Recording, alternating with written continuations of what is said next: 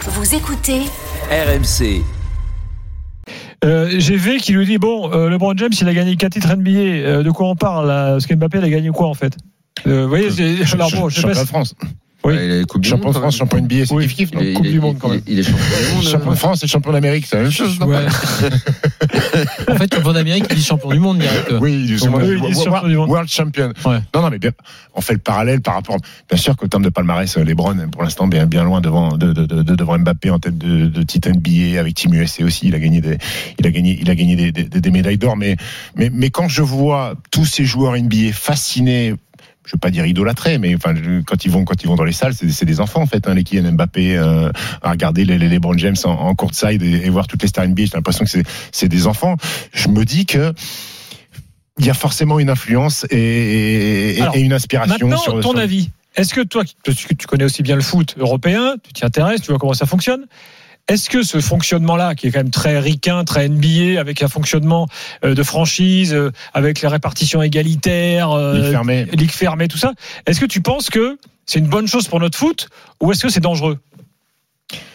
Écoute, là, avis là- là, tu poses la question à un mec qui est un partisan des ligues fermées. Hmm. partisan des ligues fermées, euh, partisan de ce genre de modèle économique aussi, parce que la NBA, euh, la NBA chaque, euh, tous les quatre ans, les renégociations des droits télé, c'est, le jackpot en fait. Si aujourd'hui les mecs euh, gagnent, euh, gagnent des 50 millions par saison, c'est parce que ça fonctionne et que le business model fonctionne et que les marques, les télés se battent pour diffuser, pour diffuser la NBA.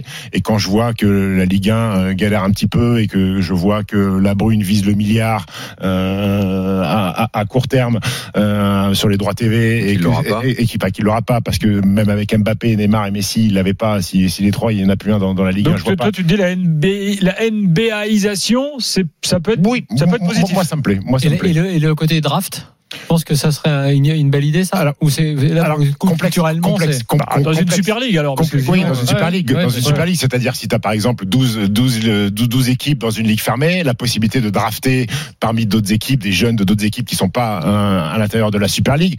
Après, mais après c'est- compliqué parce que le, le, le, le, business du foot et ce qu'il n'y a pas au basket, euh, les gens récupèrent de la- les, les clubs récupèrent de l'argent, surtout ce qui est transfert Mm. Euh, au basket. Il y a, y a pas de il y a, y a- pas de transfert parce que quand je, je vous parlais tout à l'heure d'un mec Mm. qui se lève le matin et qui est transféré, il garde euh, son contrat euh, reste euh, reste le même. S'il part jouer ailleurs, le- le- la dernière année de contrat qu'il avait qu'il avait déjà signé, elle reste va la la même. toucher ailleurs. Il- Exactement, ça, ça, ça se renégocie pas. Mais le système de draft est très bien fait. Enfin, un NBA permet un rééquilibrage, c'est-à-dire que des dynasties, ça existe. Les Bulls ont été une dynastie, euh, ils ont gagné, ils ont gagné six titres. Les Lakers ont été une dynastie, les Warriors ont été une dynastie.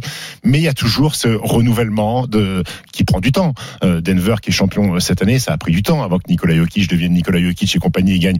Et je trouve que en Champions League, les surprises. Ça tourne autour de 4 de, de, de 4 5 clubs euh, les champions NBA quand tu regardes l'historique euh, il y, a, il y a pas mal de franchises je crois qu'il y a, y y que alors je vais peut-être dire une connerie mais il y a que deux trois franchises qui n'ont jamais été qui n'ont jamais été championnes NBA euh, donc ça permet euh, les Spurs qui sont derniers et qui vont vraisemblablement drafter Victor Mbanyama euh, d'ici euh, d'ici 8 jours euh, dans 3 4 ans le temps de formater de faire progresser les gamins deviendront un contender au titre au C'est les NBA. Washington Wizards, c'est les plus pourris de la NBA, non? Bon, non pas les plus pourris c'est les Pistons de Détroit qui sont catastrophiques Et Wizards, c'est Jordan à la fin d'ailleurs. ouais exactement Daniel et Flo, vous dites quoi vous? Est-ce que vous voyez ça Euh, comme Daniel, un c'est truc un mec, positif? Daniel, c'est un mec. Ou vous vous dites quand même ça c'est dangereux parce que cette joueurisation en gros va être poussée à l'extrême? Non, moi, euh, j'ai encore, même si j'ouvre les yeux sur beaucoup de choses, j'ai encore euh, une part en moi de, de tradition européenne et je vois ce que ça a de bien. euh, la NBA, je regarde. Après, je connais aussi les défauts, hein, la spectacularisation à l'extrême, la phase régulière qui sert à rien parce que ça commence qu'à partir des playoffs. Avant, ils nous prennent pour des bidons avec leur one-to-one qui servent à rien. Il n'y a pas de jeu tactique, il n'y a pas de. C'est c'est- c'est- c'est du cirque. Tu raison. C'est deux compétitions différentes, C'est la saison régulière et les euh, playoffs. C'est du cirque la, la NBA jusqu'au Ouais. playoff.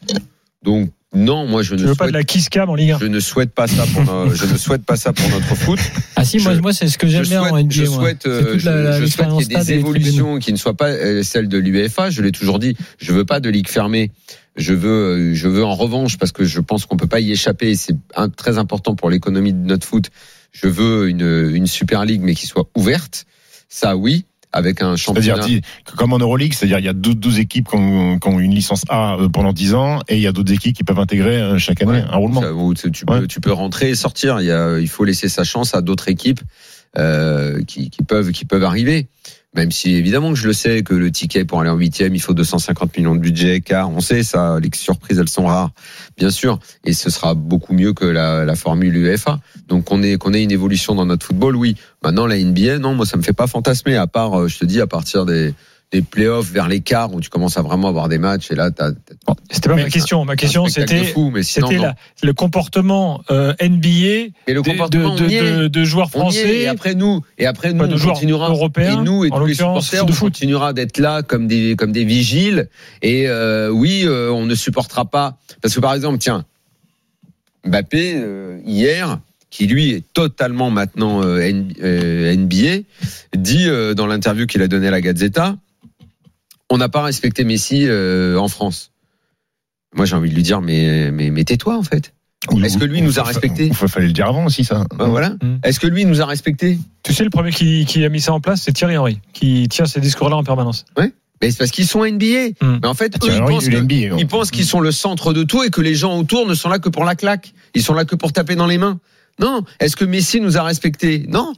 Puisque lui-même dans ses interviews a dit j'ai été malheureux, je me suis fait chier, je voulais pas être là et tout. Ben, les supporters n'ont pas à l'applaudir ou à le respecter. Ouais. On le respecte pour sa carrière, on le respecte pour tout. Donc tu vois, c'est c'est ce système-là euh, de fermer vos gueules, taper dans les mains et regarder le spectacle.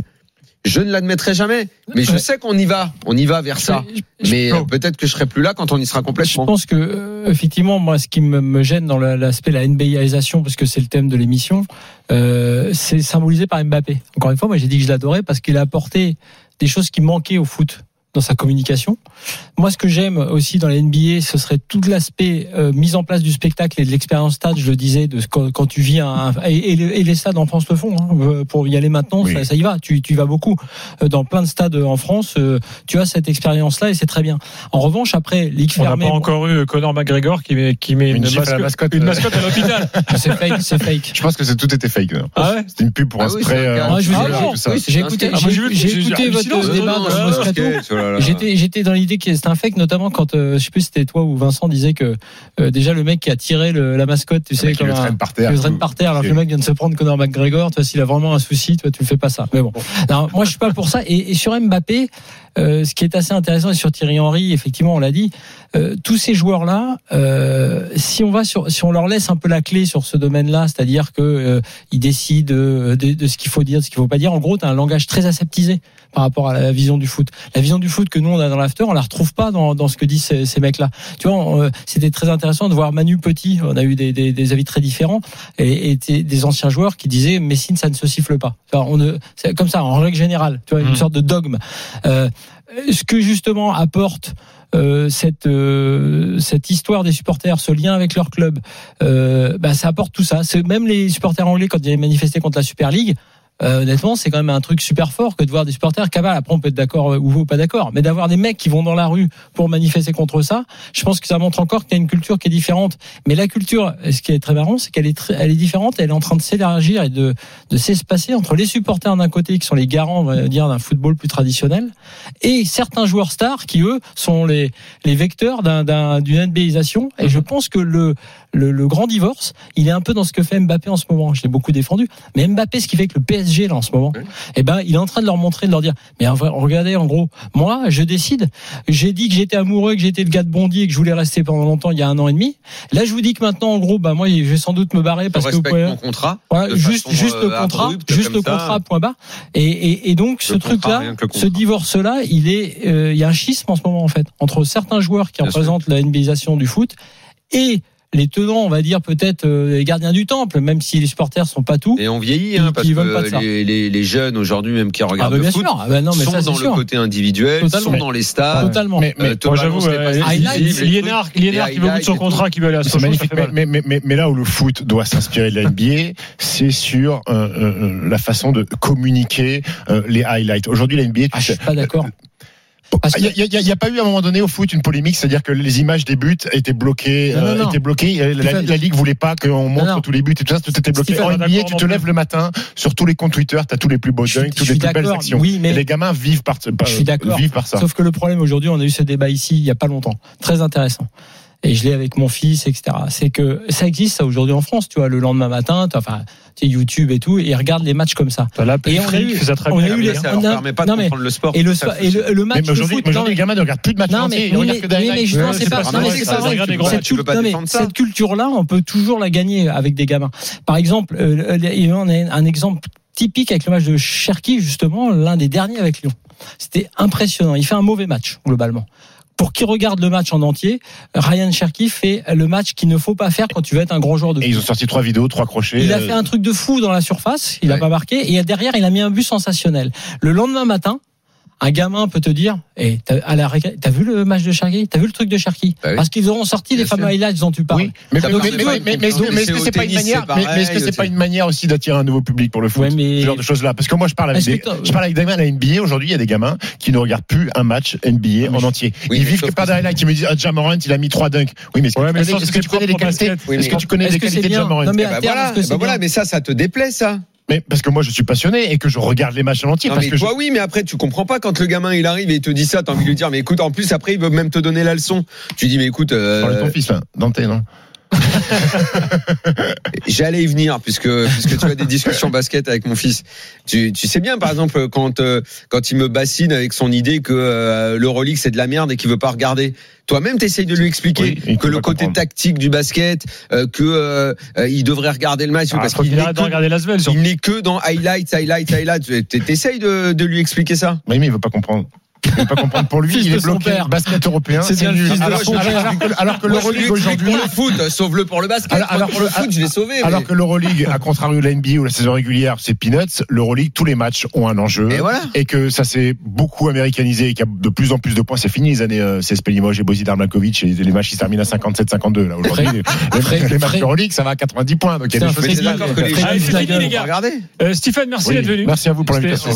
Par contre, là, d'habitude, je fais le Moscato. Là, j'ai entendu beaucoup de mots que je n'entends jamais au Moscato. Dogme, schisme, ça n'existe pas. Ça n'existe pas. hein, Moscato. On leur dira. Euh, merci Steve, à plus.